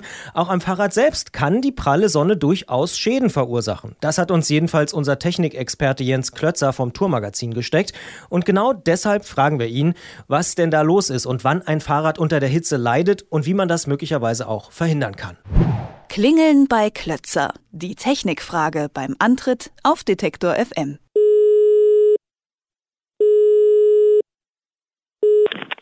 Tourredaktion Jens Klötzer, schönen guten Tag. Hallo Jens. Hallo. Du sagst, ein Fahrrad kann unter großer Sonneneinstrahlung leiden. Was genau ist denn da schädlich? Die Temperatur an sich oder zum Beispiel auch sowas wie UV-Strahlung oder so? Also es ist schon beides, wobei die UV-Strahlung äh, schon zumindest auf lange Sicht schon das Gefährlichere oder das äh, Zerstörerischere an der ganzen Sache ist. Ähm, ja, bei der Hitze ist es so, meistens erreicht man so wahnsinnig hohe Temperaturen, zumindest dass sich Materialien verändern nicht, jetzt zumindest draußen, so 30, 40 Grad, äh, können da den wenigsten Sachen was anhaben, dann eher, wenn es noch heißer wird, wenn man zum Beispiel ein Rad im Auto hat oder so, wo es dann Richtung 60 Grad geht, dann spielt auch die Temperatur langsam eine Rolle, ja. Stichwort UV-Strahlung. Ich selber creme mich immer mit 50er Sonnencreme ein. Sollte ich das also auch mit meinem Fahrrad machen? Könnte man theoretisch, ich kenne aber kein Produkt, das jetzt irgendwie Materialien schützt und, und speziell für Fahrräder verkauft wird. Mit Sonnencreme würde ich mein Rad nicht einschmieren, glaube ich. Das ist schlecht, schlecht für die Reifenhaftung, für die Bremsen und äh, es kleben auch die Insekten so sehr dran dann. Ja, Christian, mach mal eine Testreihe. Ich würde sagen, ihr könnt ja mal bei den Bremsbelegen anfangen und mal sehen, was da passiert. Aber äh, wir wollen hier weiter Schritt für Schritt einfach mal die Bauteile am Rad durchgehen. Ähm, was passiert zum Beispiel mit dem Fahrradrahmen, wenn er intensiver Sonneneinstrahlung ausgesetzt ist? Dem Rahmen selbst, dem passiert, ja, mit wenigen Ausnahmen, dem passiert eigentlich nichts. Also zwar weiß man ja so, dass sich Materialien bei Hitze ausdehnen, aber das ist unerheblich in dem Temperaturbereich, über den wir hier reden. Und das hat jetzt keinen merklichen Einfluss. Was aber empfindlich ist, ist definitiv der Lack oder halt auch andere Beschichtungen. Also so Farben bleichen aus in der Sonne. Ähm, das betrifft besonders Rot- oder Blautöne, wie die Erfahrung sagt. Also äh, ehemals signalrote Fahrräder können dann irgendwann nach ein paar Jahren in der Sonne mal rosa rumfahren. Und ähm, das betrifft sowohl Lackierungen als auch so eloxierte Alurahmen. Und da geht es natürlich um längere Zeiträume, die da das Rad in der Sonne stehen muss. Ähm, aber trotzdem nicht umsonst schließen die meisten Radhersteller solche Veränderungen im Lack oder in der Beschichtung von ihrer Garantie aus. Und äh, schon daran merkt man, ja, da, äh, das ist nicht ohne. Dann fallen uns natürlich noch die Reifen ein. Da gibt es ja auch immer mal hässliche Bilder von so sommerlichen Tour de France oder sonstigen Vuelta-Etappen, wo dann so Stürze stattfinden. Sind die Reifen da besonders gefährdet oder hat das dann andere Ursachen? Also die Stürze haben andere Ursachen, weil die wechseln ihre Reifen ja regelmäßig. Und schon sind die Reifen da betroffen. Äh, Eigentlich alle Teile, die jetzt irgendwie aus Gummi oder aus weicheren Kunststoffen bestehen am Rad. Aber das ist auch hier nicht umgehend, sondern ein Thema von, von längeren Zeiträumen. Aber auf längere Sicht und äh, gerade wer jetzt irgendwie am Stadtrad seine Reifen, die fahren sich ja nicht innerhalb eines Jahres runter, die hat man mehrere Jahre drauf. Und die werden aber zum Beispiel schneller hart und spröde, wenn sie der Sonne ausgesetzt sind und äh, rissig irgendwann, ja. Ja, das Bild, das kennen wir, glaube ich, alle, ne? So von Rädern, die irgendwo in der Stadt rumstehen, schon ein paar Jahre auf dem Buckel haben und äh, manchmal bröckelt das dann sogar so. Ähm, wie sieht's denn aus mit Schmierstoffen? Kann die Hitze auch da Auswirkungen haben? Ja, also Schmierstoffe verändern sich mit der Temperatur, so Fette und Öle, ähm, die werden flüssiger mit der Hitze. Das ist jetzt noch keine Gefahr, wenn man jetzt im Hochsommer draußen rumfährt, bei 30 oder 40 Grad. Die sind so ausgelegt, dass sie das noch überstehen. Aber wenn ich jetzt ein Rad im schwarzen Auto in der Sonne stehen habe, irgendwie bei 60 oder 70 Grad, die es dann da drin geben kann, dann wird so ein Lagerfett, äh, sage ich mal, so flüssig, dass es läuft und äh, dann läuft es halt raus. Und ja, da sollte man dann, also ich werde das Rad sowieso nicht im Auto lassen, schon aus Sicherheitsgründen und erst recht nicht in der Sonne. Aber wer das macht, der tut gut dran, da dann mal nachzugucken und äh, gegebenenfalls nachzufetten. Bedeutet das dann auch, dass das auch beispielsweise bei Hydraulikflüssigkeit in Bremsanlagen oder auch bei Federgabeln irgendwie gefährlich sein kann? Mm, Also Bremsen sind unkritisch, weil da ist, die, das ist so, dass die ja ohnehin schon so für sehr hohe Temperaturen ausgelegt sind, weil der Bremsvorgang an sich Hitze produziert. Und wenn es da lange Abfahrten gibt, äh, dann erreicht man da Temperaturen, die im dreistelligen Bereich liegen. Und ähm, das, äh, das ist weit weg von der Sommerhitze. Und äh, die dehnen sich auch aus, aber in Bremsanlagen sind dann Ausgleichsbehälter drin, die das Ganze auffangen. Ähm, um die Bremse muss man sich da keine Sorgen machen. Bei Federgabeln ist es schon ein Thema. Ich weiß nicht, früher gab es, äh, äh, ich glaube, die gibt es nicht mehr, aber früher gab es so Federgabeln, die mit Elastomeren, also mit so Gummi gefedert haben. Die werden halt im Sommer total weich und schwammig und äh, dann funktioniert die nicht mehr richtig. Aber die neueren Federgabeln, die jetzt so mit Öldämpfung arbeiten, auch da ist es ein Thema. Die werden weicher, wenn es warm wird und äh, ähm, ja, arbeiten im Prinzip schneller. Aber das größere Problem bei denen ist eigentlich Kälte, weil dann wird das Zeug zäh und äh, dann bewegt sich nicht mehr richtig und ähm, dann ist die Funktion eher im Eimer. Die kann man bei Hitze noch ganz gut fahren. Das sagt Jens Klötzer vom Tourmagazin, mit dem wir natürlich noch weitersprechen müssen, denn es gibt noch ein paar Fälle der Hitzeeinwirkung am Rad, auf die äh, kommt man nicht so leicht und wir haben die auch noch nicht angesprochen. Ich möchte vorher noch einschieben, Christian, mach das bitte nicht mit dem Bremsbelegen, das war ein Spaß und ich sag Jens, vielen Dank schon mal. Danke euch auch. So, jetzt wollen wir noch kurz äh, sprechen über die äh, Fälle, die ähm, vielleicht nicht einem sofort einfallen. Wenn ich in der Hitze fahre, dann schwitze ich ja auch viel. Ähm, ist dieser Schweiß vielleicht eine Gefahr für bestimmte Komponenten? Ja, schon. Also Schweiß ist ein ziemlich aggressives Medium. Da ist Salz drin und äh, einige andere Stoffe. Und ähm, vor allen Dingen für einen Lack, äh, aber auch für Bauteile aus Alu. Man muss dann aber sagen, man sieht es eher so an Rädern, die, äh, die so zum Rollentraining eingesetzt werden, wo dann so der Schweiß so drauf tropft und wo es auch keinen Fahrtwind gibt, der das dann sofort wieder wegtrocknet. Also äh, draußen verfliegt die Flüssigkeit meistens ziemlich schnell, weil äh, die Hitze und der Fahrtwind das, äh, das alles ganz schnell aufsaugen. Aber Rahmen, die so beim Rollentraining eingesetzt werden, da sieht man oft, dass der Lack dadurch stark angegriffen wird und darunter bei Stahl rostet es dann auch oder Alu frisst es auch auf. Wir haben auch schon Fälle gesehen, wo dann der Schweiß durch das Lenkerband, das sich vollgesaugt hat, unterm Lenkerband ziemlich unsichtbar so ein Schleichen den, den Alulenker aufgefressen hat, der dann irgendwann weggebrochen ist. Ja, das gibt's alles. Gibt es denn Fälle, an die wir noch gar nicht gedacht haben? Also, wo du sagst, ja, da musste man zumindest mal drüber nachdenken? Ja, ganz aktuell gibt es so Diskussionen. Wir uns haben ein paar Leserbriefe äh, erreicht und äh, wir haben sie in der Redaktion auch äh, tatsächlich schon selbst erlebt, dass so eine moderne elektrische Schaltung am Rennrad ausfallen kann, wenn die Hitze zu groß wird. Also wir, wissen da noch nicht genau, was passiert, ob der Akku überhitzt oder irgendwie die Elektronik rumspinnt. Äh, meistens funktioniert es dann wieder, wenn man irgendwie ein Stück gefahren ist und der Fahrtwind alles ein bisschen runtergekühlt hat. Aber auch da kann es Ausfälle geben. Ob es da jetzt irgendwie bleibende Schäden gibt, mag ich noch nicht zu beurteilen, aber zumindest hat es irgendwie einen Einfluss, ja. Hm, mir fällt gerade noch so ein äh, Spezialfall ein. Christian hat vorhin die Reifen erwähnt und so äh, Tour de France-Etappen. Äh, wir erinnern uns äh, wahrscheinlich alle sehr gut an diesen Sturz von Bellocchi, als äh, Lance Armstrong sich dann mal für 100 Meter im Cyclocross äh, betätigt hat und quer durchs Feld geflügt ist. Habe ich das richtig im Kopf, dass sich bei Bellocchi der Schlauchreifenkleber auch aufgrund der Hitze gelöst hat? Hm, Ich glaube, der Unfall ist nie komplett aufgeklärt worden, aber das ist durchaus eine plausible Erklärung, dass der Kleber da Schaden genommen hat. Gemacht. Und ähm, um nochmal auf die Rahmen zurückzukommen, vorhin habe ich da von wenigen Ausnahmen gesprochen. Es gab mal eine Zeit lang äh, Aluminiumrahmen, die zusammengeklebt wurden, auch mit einem Kleber. Und das Kleber nicht besonders gut auf äh, hohe Temperaturen reagiert, ist bekannt. Ja, das könnte sein. Also bei Beloki, wie gesagt, man ist sich nicht sicher. Es könnte eine Ursache sein, er ist da auch irgendwie über so eine, so eine frisch geteerte Straßenstelle gefahren, die bei Hitze sich natürlich auch verändern kann und schmierig werden kann. Und der Schlauchreifen ist dann vielleicht danach abgesprungen. Aber ähm, das Kleber empfindlich reagieren können auf hohe Temperaturen, ja, das kann sein. Ja, und das mit dem Kleben ist ja so die super klassische Variante, einen Reifen zu montieren. Die mm, sehr moderne Variante sind Tubeless-Reifen. Ähm, ich hatte neulich den Fall, dass ähm, ein gut aufgepumptes äh, Tandemlaufrad äh, Tubeless gefahren in der Sonne stand äh, und ähm, ich oder wir da gegessen haben und nachdem wir wieder losfahren wollten, hatten wir ordentlich Luftverlust. Könnte es was damit zu tun haben, dass die äh, Milch, diese, diese Latexflüssigkeit irgendwie temperaturempfindlich ist? Weiß ich ehrlich gesagt nicht. Also ich weiß, dass sie Kälte nicht verträgt, dass sie dann irgendwann äh, ähm, ja, wie, wie einfriert und verklumpt und äh, dann, dann auch nicht mehr richtig funktioniert, weil sie nicht mehr abdichtet. Was sie bei so großer Hitze macht, äh, das ist, ja, will ich mal sagen, unzureichend erforscht. Das sollte man mal ausprobieren. Vorstellbar ist es, äh, dass das vielleicht auch dann so flüssig wird, dass es ja nicht mehr die Reifenwand nicht mehr abdichtet, sondern irgendwie alles nach unten läuft und dann die Luft rausgeht.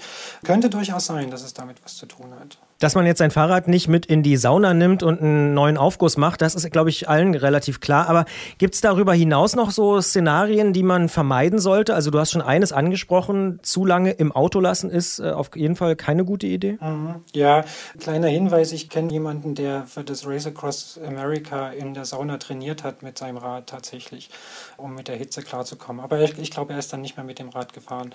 Aber das nur am Rande. Klar, also so, so Ultrahitze würde ich auf jeden Fall vermeiden. Und das ist äh, auf jeden Fall im Auto, wo wir, wir wissen, dass es richtig, richtig heiß werden kann. Da können ein paar Teile Schaden nehmen. Also ich würde mein Rad immer irgendwie versuchen, im Schatten abzustellen, wenn man mal eine Pause hat oder so. Wenn man fährt, ist das, glaube ich, alles egal, weil der Fahrtwind dann immer die Hitze irgendwie wegbringt. Aber wenn es in der prallen Sonne steht, äh, dann hat die, die, die Hitze und die, die UV-Strahlung eben auch Zeit, da äh, sein Unheil zu verrichten und ähm, vor allen Dingen über längere Zeiträume. Also wenn ich das äh, zum Beispiel am Bahnhof irgendwie eine Woche stehen habe und dann wieder zurückkomme, ich glaube, ich würde mein Rad, wenn ich es eine Weile haben will, dann lieber irgendwie versuchen, im Schatten unterzubringen. Hm, und das ist aber auch so die Vorsichtsmaßnahme, die man treffen kann und da ist es dann auch gut, oder? Also einfach nicht ewig in der Sonne. Ja, genau. Also ähm, wie gesagt, wir reden ja hier von Temperaturen von maximal 40 Grad in unseren Breiten und das sollten die Materialien schon alle aushalten und äh, so lange wirkt es dann auch nicht ein. Das Schädlichste ist wirklich die Langzeiteinwirkung von der Sonnenstrahlung. Jens Klötzer vom Tourmagazin sitzt gerade in München in einem Büro, das direkter Sonneneinstrahlung ausgesetzt ist. Er hat das Fenster geschlossen für dieses Gespräch. Äh, Klimaanlage hat er auch nicht und er kennt Leute, die mit dem Fahrrad in der Sauna trainieren. Genau wegen solcher Sachen ist er unser Gesprächspartner und unser Technikfuchs Monat für Monat. Wir sagen vielen Dank. Ich danke euch auch. Bis zum nächsten Mal. Und ich nehme mit, im Schatten sein ist für mich gut und auch für mein Fahrrad. Genau. Und jetzt Fenster auf, Jens. Danke dir. Danke. Still, I, I can feel the heat. Yeah. Don't let it catch you. No, I, I can feel the heat. I know I can't get you home.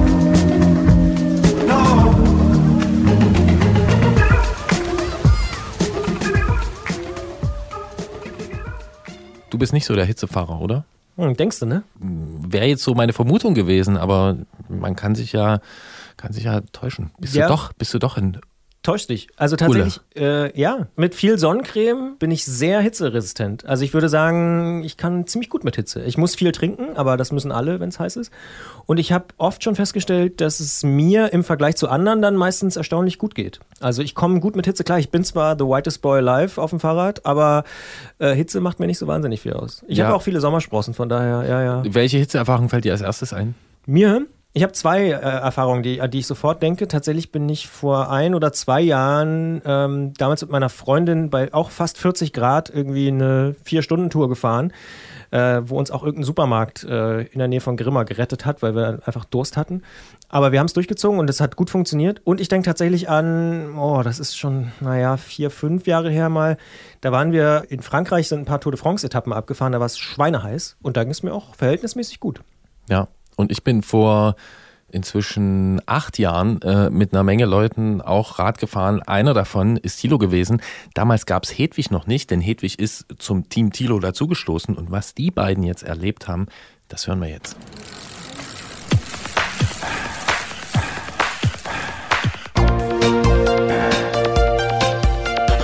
Antritt: Alles rund ums Radfahren bei Detektor FM.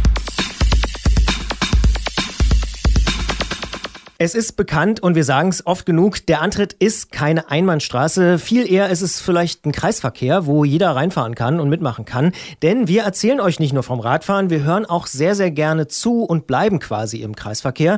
Und in unserer Serie Ausfahrt des Monats kommt in jeder Sendung eine Radfahrerin oder ein Radfahrer zu Wort und erzählt uns von ihrer Zeit auf dem Fahrrad. Dabei ist es völlig egal, ob dabei jetzt Reichweitenrekorde oder Kurzstreckenstories herauskommen. Nehmt uns einfach ein Stück mit und wir hören gerne zu. Im Juli sprechen wir mit Thilo aus Arnsberg im Sauerland, der sich mit dem Lastenrad auf den Weg in seine alte Heimat gemacht hat. Pikantes Detail, die Strecke hat über Feldwege geführt und im Lastenrad hat eine Passagierin gesessen. Wir müssen mehr erfahren. Hallo Thilo. Hallo Gerolf, hallo Christian. So, als erstes müssen wir hier mal Transparenz herstellen. Wir kennen uns seit vielen Jahren und sind auch schon zusammen Fahrrad gefahren. Unter anderem 2011 auf einem Feldwegrennen von Göttingen nach Görlitz, das ich mit Freunden veranstaltet habe. Critical Dirt hieß das damals und du hast die Strecke jetzt wieder befahren, allerdings nicht mit dem Crosser und auch nicht mit dem Gravelbike, sondern per Lastenrad. Wie ist dazu gekommen und wer war noch dabei? Also, ich habe mir ein paar Gedanken gemacht gehabt, weil mein Bruder über die Zyklistika eine Ausfahrt von weiteren Freunden unsererseits zur Hochzeit eingeladen hatte. Und ich nun, äh, um mein jährliches vier Tage am Stück Fahrradfahren gebracht zu scheinen, wir eine Alternative überlegen musste. Und da kam mir in den Sinn, Mensch, von Göttingen, das ist hier um die Ecke, bis nach Dresden bist du eigentlich schon mal gefahren. Da gibt es einen wunderbaren Track, das war eine super gute Zeit und es war schönstes Wetter. Dann probier das doch einfach mal. Ja, und so habe ich die Tochter aus dem Kindergarten genommen und habe mir eine Woche Zeit genommen, um zu meinem Bruder seiner Hochzeit nach Dresden zu fahren. Ja, dann habe ich alle Sachen gepackt, habe meine Tochter zweieinhalb Jahre in das Fahrrad gesetzt, habe für uns jeweils eine Tasche mit Kleidung, also einen relativ kleinen Packsack, so fünf Liter für jeden ungefähr und einen größeren Packsack für Schlafsack, Isomatte und Tarp. Ja, und dann habe ich mir gedacht, gut, durchs Sauerland musst du jetzt nicht fahren, das ist ziemlich hügelig, das hast du jetzt auch schon ähm, mehrfach gemacht mit der Tochter. Fährst du mit dem Zug nach Göttingen, da haben wir dann schön bei David übernachtet und er hat uns noch Tipps gegeben für die Strecke. Ja, und dann haben wir noch die Streckenverfeinerung gemacht und ordentlich Nudeln gegessen. Ähm, natürlich gab es auch Eis, weil es Ende Mai ja dann schon sehr schön warm war. Ja, und dann haben wir uns auf den Weg gemacht. Am Anfang konnte ich mich noch recht gut an die Strecke erinnern. Da waren wir noch nicht so in dem Tunnel, sage ich einfach mal so. Und bis Duderstadt führt das Ganze ja auch ähm, an der Straße entlang, da waren meine Erinnerungen noch recht frisch, was so die Hügeligkeit anbelangte und ähm, das Vorwärtskommen vom Tempo war ich super zufrieden. Ja, und nach den ersten 27 Kilometern forderte dann so langsam ähm, das Ungewohnte doch länger am Stück Radfahren und ja, bei einer Beladung von um die 30 Kilo bei einem Fahrrad, was knapp 30 Kilo wiegt, ja, forderte das dann so langsam seinen Tribut. Und ich dachte, oh, na mal schauen, wie deine Planung, die du hier zusammengestellt hast, so für die nächsten Tage sich so anlässt. Jetzt hast du schon erzählt, dass dein Kind zweieinhalb Jahre alt ist. Ich kann mir vorstellen, dass jetzt nicht alle Menschen es für eine super Idee halten, mit einem Kleinkind per Lastenrad über 300 Kilometer auf Feldwegen lang zu rumpeln. Bist du dir denn sicher gewesen, dass das Kind das so vergnügt mitmacht? Christian, das ist eine wunderbare Frage. Die wird mir tatsächlich auch immer wieder gestellt. Es ist tatsächlich so, dass wir das Kind sehr früh schon in der Hängematte im Fahrrad mitgenommen haben und auch schon mehrere Tagestouren und Mehrtagestouren zum Beispiel von Dresden hier nach Arnsberg gemacht haben, um meiner Frau ihre Eltern zum Beispiel zu besuchen. Und da haben wir so mit sechs, sieben Monaten angefangen und die sitzt wirklich einfach in dem Fahrrad und ist völlig ruhig, schaut raus. Der Bär bekommt man eine neue Windel, weil sie hat ja Zugang zu allen Anziehsachen und allen drum und dran.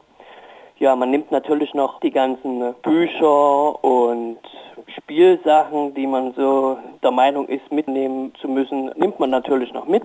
Großen Spaß hat sie hauptsächlich an dem Fahrstil gehabt, den ich noch eingepackt bekommen habe und hat, wenn ihr anscheinend langweilig war, immer mal im Fahrstil rumgeblättert und äh, hat Schnapsgläser gesucht oder ähm, die gemalten Fahrradfahrer bewundert. Das müssen wir jetzt kurz erklären. Dabei handelt es sich um eine Zeitung. Ein Magazin. Also, also ein ja. Magazin. Genau. Ja. Genau. Und dann würde ich aber auch gleich nachfragen, äh, wie äh, ist sie denn mit deinem Fahrstil zufrieden, beziehungsweise welchen Fahrstil mag sie denn am liebsten? Hat sie es ruhig gern oder darf es auch mal ein bisschen krachen? Sollte eher krachen.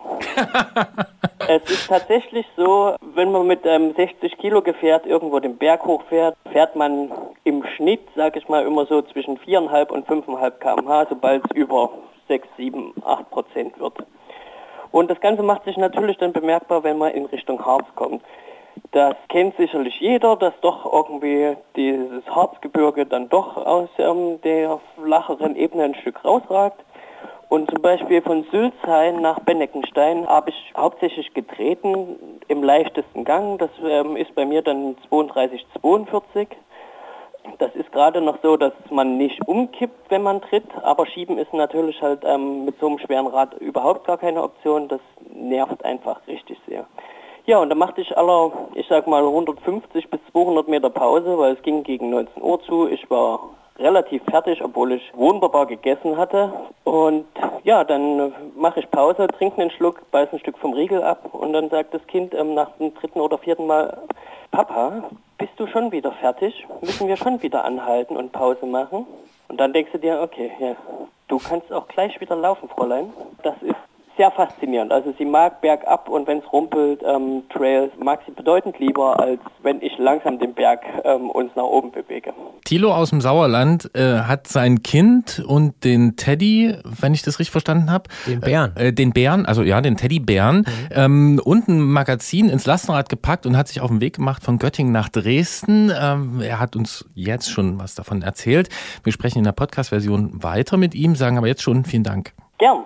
So, jetzt sind wir natürlich gleich im Podcast und ich würde gern wissen, wie lange habt ihr gebraucht und äh, so insgesamt, wie ist es denn gewesen? War es das harte Stück Arbeit, nachdem es sich anhört oder war es auch eine entspannte Sommertour? Es war beides. Es war wunderschön in der langsameren Geschwindigkeit, diese vier Tage von Göttingen nach Dresden, die Strecke, die man doch schon das erste Mal 2011 in einem sehr flotten Tempo durchgefahren ist, nochmal in Ruhe zu genießen. Und hätte ich vorher gewusst, wie anstrengend die Strecke war oder wie, wie scheiße das ist mit einem Lastenrad, ähm, äh, was so schwer ist, steile Anstiche hochzufahren, ähm, im Wald, irgendwo, wo es leicht feucht noch ist, hätte ich nicht gemacht. Wie hast du eigentlich sichergestellt, wir haben jetzt schon ein bisschen über dein Kind gesprochen, zweieinhalb Jahre alt, wie hast du eigentlich äh, sichergestellt, dass es dem Kind wirklich immer gut geht? Also du musstest ja wahrscheinlich dann auch mal Windeln wechseln und solche Sachen, oder? Genau, das ergibt sich einfach in den Pausen. Also wir haben auf Spielplätzen angehalten, einfach, dass wir uns mal die Beine vertreten. Sie schläft aber auch im Rad, also das geht alles wunderbar. Dann natürlich Mittagspause oder eine Eispause ist natürlich auch sehr wichtig. Ähm, der beste Tag war, glaube ich, unser äh, der Weg vom Süßen See im Mansfelder Land nach Leipzig. Da haben wir, glaube ich, vier oder fünf Eispausen gemacht. Das war aber auch eine etwas kürzere Strecke. Und da haben wir uns eigentlich wirklich sehr gut verstanden. Sie singt unheimlich gern im Rad. Man merkt ihr immer deutlich an, wenn es ihr gut geht da im Rad und sie großen Spaß hat, einfach rauszuschauen und die Landschaft mitzunehmen. Jetzt wollte ich dich gerade nach Höhe und Tiefpunkt fragen. Äh, Höhepunkt habe ich dann, glaube ich, schon rausgehört mit der Eispause, oder? Der Höhepunkt war eigentlich, dass ich mich am zweiten Tag irgendwo in Mansfeld oder Kloster Mansfeld ähm, zur Nachtruhe begeben wollte und aber einfach nichts gefunden habe, was irgendwie uns aufnehmen wollte. Und nachdem dann auch das letzte Restaurant oder Kneipe gesagt hat, nee, also wir sind hier voll und zu essen gibt es heute auch nichts mehr, obwohl noch eine Stunde eigentlich Küche gewesen wäre, habe ich mir gesagt, gut, dann fährst du jetzt noch die 20 Kilometer bis zum Süßen See. Das ist mit dem Lastenrad dann immer so eine anderthalb Stunde, wenn es etwas flacher wird. Und wir dann aus diesem Kloster Mansfeld wieder über die Äcker gefahren sind und so langsam die Sonne am Niedergang begriffen war und wir einfach so langsam ins Dunkle reingefahren sind. Und das war eigentlich so das Schönste. Wir waren dann 20 vor 10 am Campingplatz am Süßen See. Da hat Hedwig schon gut anderthalb Stunden im Fahrrad geschlafen. Da habe ich mir dann noch zwei Bier getrunken, habe das Tarp über das Lastenrad gemacht, habe unsere Isomatten zurechtgelegt und dann haben wir uns da schön zum Schlafen hingelegt. Das war eigentlich so ein Tag, wo man einfach von früh um 8 bis irgendwie abends um 10 einfach draußen ist, alles aufgegessen hat, was man als Vorrat mit hatte, kein Wasser mehr hat und sich dann doch noch sagt, ach komm, wir fahren einfach noch diese Stunde. Und dann so leicht in diesen Abenteuermodus einfach kommt, wo man sagt, komm, ich habe den Track, ich habe Licht, wir können uns überall hinlegen. Wir brauchen bloß noch irgendwo mal einen Friedhof, wo wir ein bisschen Trinkwasser holen können und dann ist alles gut. Klingt für mich nach einer dieser Vater-Kind-Geschichten, an die man sich wahrscheinlich äh, lang erinnern wird, oder? Ich denke, ja. Aber du hattest noch nach dem Tiefpunkt gefragt. Ähm, mein Tiefpunkt ist immer so gegen Ende der Reise. Also als ich dann Montagmorgen Leipzig verlassen habe und so langsam wieder auf diese Spuren, die man natürlich dann kennt, weil von Dresden nach Leipzig und Leipzig nach Dresden ist man ja dann doch häufiger gefahren als die anderen Strecken zuvor und so merkt, oh, jetzt geht's langsam dem Reiseende entgegen. Und wir auch noch so Rückenwind hatten und es lief einfach so gut. Und man kam dann immer so so langsam näher, hat dann den Kolben links liegen lassen, weil man wusste, okay, ich schiebe nicht nochmal das Fahrrad irgendwo den Berg hoch. Das beinhaltet auch eigentlich immer, dass das Kind aussteigt. Also wenn es so steil ist, dass man schieben muss, was auf diesen Panzerplatten im Vorharz auf jeden Fall der Fall war, dann musste das Kind aussteigen und den Berg hochlaufen und dann kam dann, Papa, ich möchte nicht laufen. Und ich so, Hedwig, ich möchte auch nicht laufen, aber wir müssen. Ja, und dann kommt man so dem Ende der Reise entgegen, wenn man dann so langsam auf diesen geraden Wegen durch ähm, die sächsischen Staatsforste ähm, fährt und darüber kapituliert, was man gerade eigentlich alles so hinter sich gebracht hat. Und das ist schon, das ist so, so ein Stück Tiefpunkt, ne? Und da halte ich dann auch immer gern nochmal an. Da haben wir dann 18 Uhr, hat Hedwig dann nochmal zwei Eis in Meißen gegessen. Und ich habe mir schön zwei Bier getrunken, damit wir noch die letzten äh, 25 Kilometer bis Dresden sind wir dann einfach Elbe gefahren, in Ruhe genießen konnten. Ja, das war, das war so, wir hatten keine Defekte, nix. Also ich muss auch dazu sagen, ich fahre das Bullet Tubeless seit Anbeginn und kann mir das auch nicht anders vorstellen, weil man es einfach halt wirklich wunderbar an die Bedingungen des Untergrunds und natürlich an das Gewicht anpassen kann und es dennoch einfach sehr angenehm läuft dadurch. Ne? Jetzt hat man im Hintergrund so ein paar Geräusche gehört. Ich nehme an, ihr habt keine Hühner oder keinen Hahn, sondern das sind wahrscheinlich deine Kinder, oder? Nein, das sind ähm, unsere Hühner und wir haben derzeit drei Hähne. Die machen aber ordentlich Ballett, muss ich sagen. Die machen ordentlich Ballett. Wir haben uns die... ja. wir haben die uns ähm, äh, im März als Küken gekauft und ja, haben die in der Küche großgezogen. ähm, äh, die ersten anderthalb Monate und wussten am Anfang nicht so richtig, na mal schauen, wie viele werden es denn jetzt? Ja, und jetzt sind es ähm, von den fünf Küken sind es drei Hähne geworden und äh, zwei Mädels. Und ähm, drei Hähne sind auf jeden Fall zwei zu viel. ähm, äh, äh, wird nach unserem Urlaub sicherlich der eine dran glauben müssen und vielleicht findet sich für den anderen äh, ein äh, Züchter oder Käufer, der mit der Rasse da vielleicht noch weitermachen möchte. Das kannst du dann per Lastenrad ausliefern. Das kann ich dann per Lastenrad ausliefern, genau, weil wir fahren jetzt äh, den Juli nach Kanada und Amerika und dann ist Kindergartenschließzeit. Da habe ich also dann nochmal den August ähm, Zeit mit dem Kind ein paar Reisen zu veranstalten. Ähm, das nächste ist auch sch- im Grunde schon geplant. Geht's zu meinen Großeltern ins Erzgebirge. Ja, da schauen wir mal. Ganz kurz, was ist es für eine Rasse? Das sind Meschelner.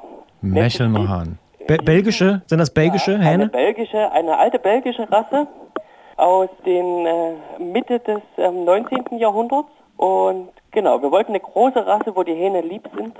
Und ist eine Fleischdelikatesse, legen aber auch sehr gut Eier, also 200 Eier noch im Jahr. Ist Tilo, recht laut. ja, Tilo aus dem Sauerland kennt die Melancholie gegen Ende einer Reise. Das kann ich sehr gut nachvollziehen. Er hat aber auch ein Gegenmittel. Das hast du ja in dieser Sendung auch schon gesagt, dass du auch so ein bisschen so immer so kurz vor Schluss so ein ja, bisschen dann ist traurig. es so vorbei. Aber Ja, Äh, Thilo kennt das auch, das kann ich sehr gut nachvollziehen. Er hat ein Gegenmittel dagegen gefunden und zwar zwei Bier für sich und ungefähr fünf Eis für seine Tochter am Tag. Thilo macht nicht nur solche Sachen, und, sondern er zieht auch Hähne in der Küche auf.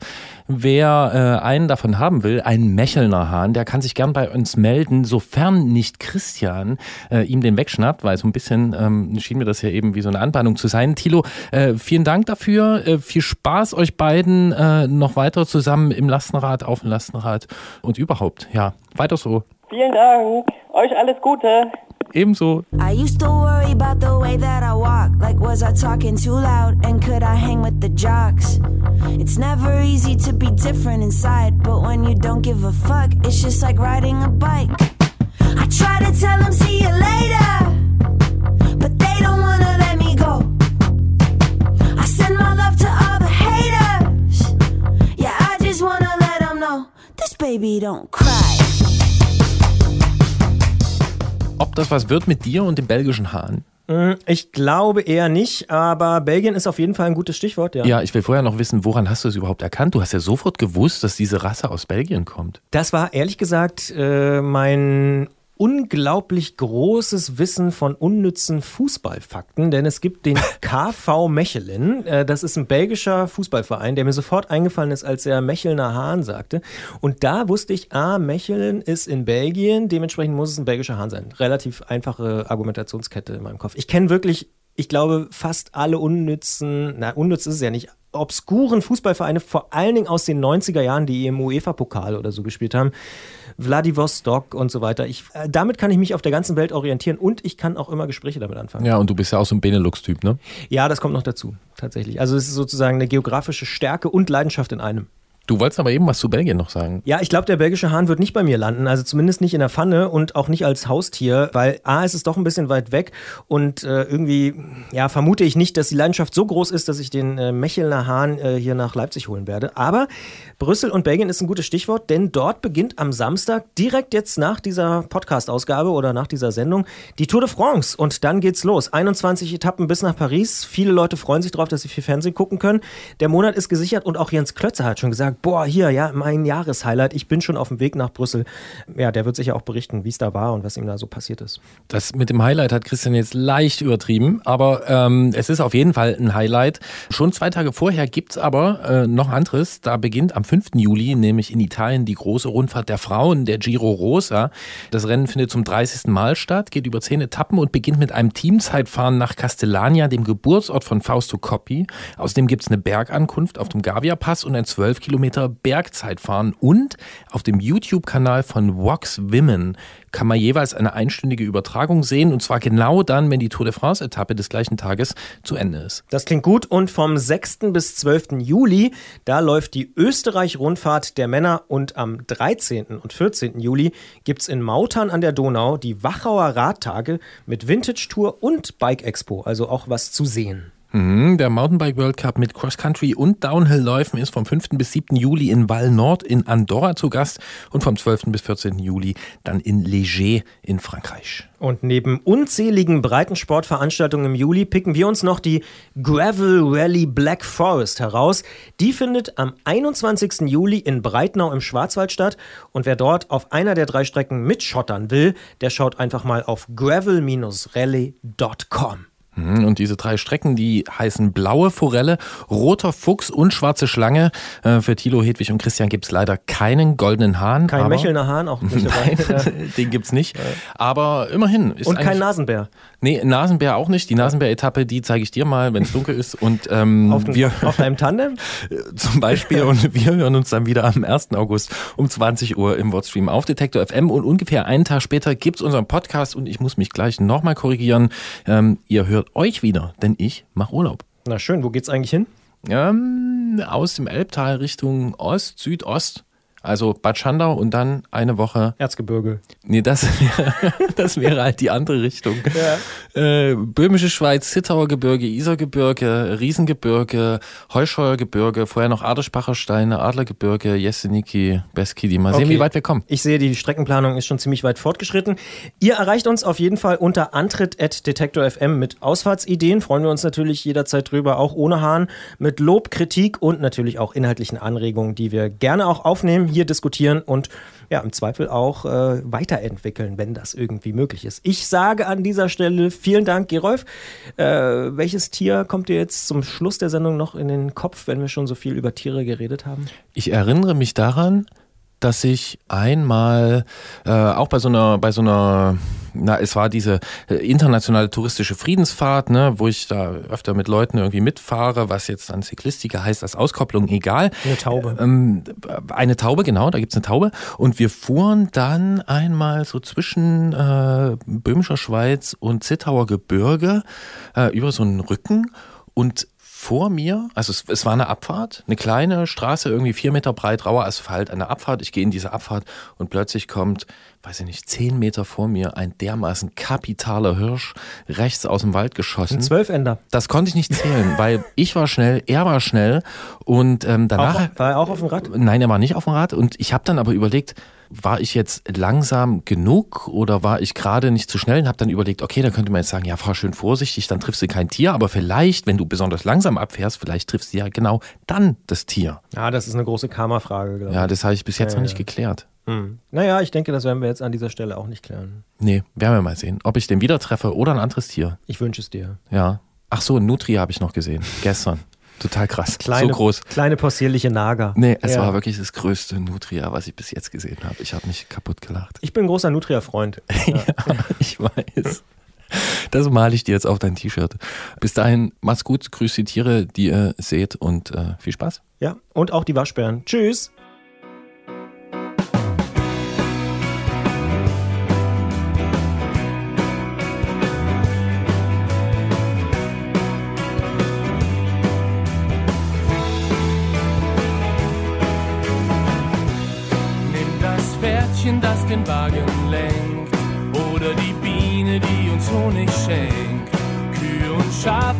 Den Hund bei uns zu Haus. Ich red von Tieren, wie sie jeder kennt. Sie leben um uns, doch sie sind uns fremd.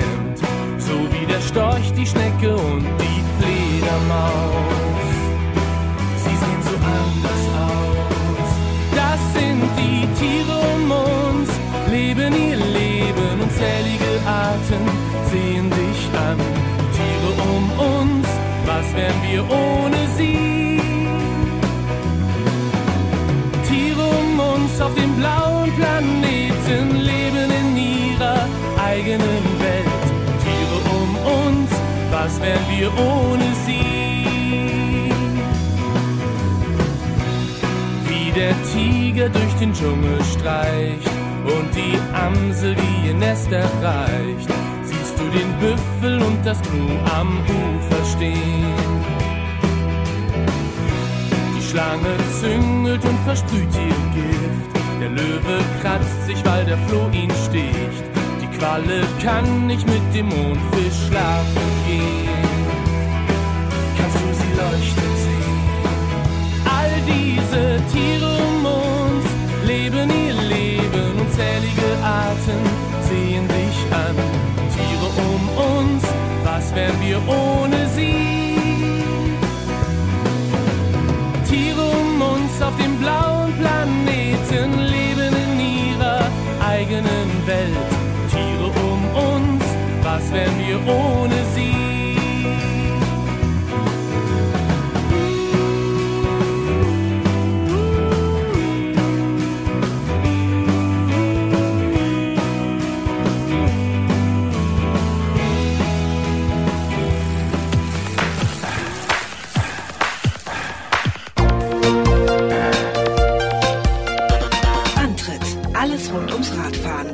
Detektor FM.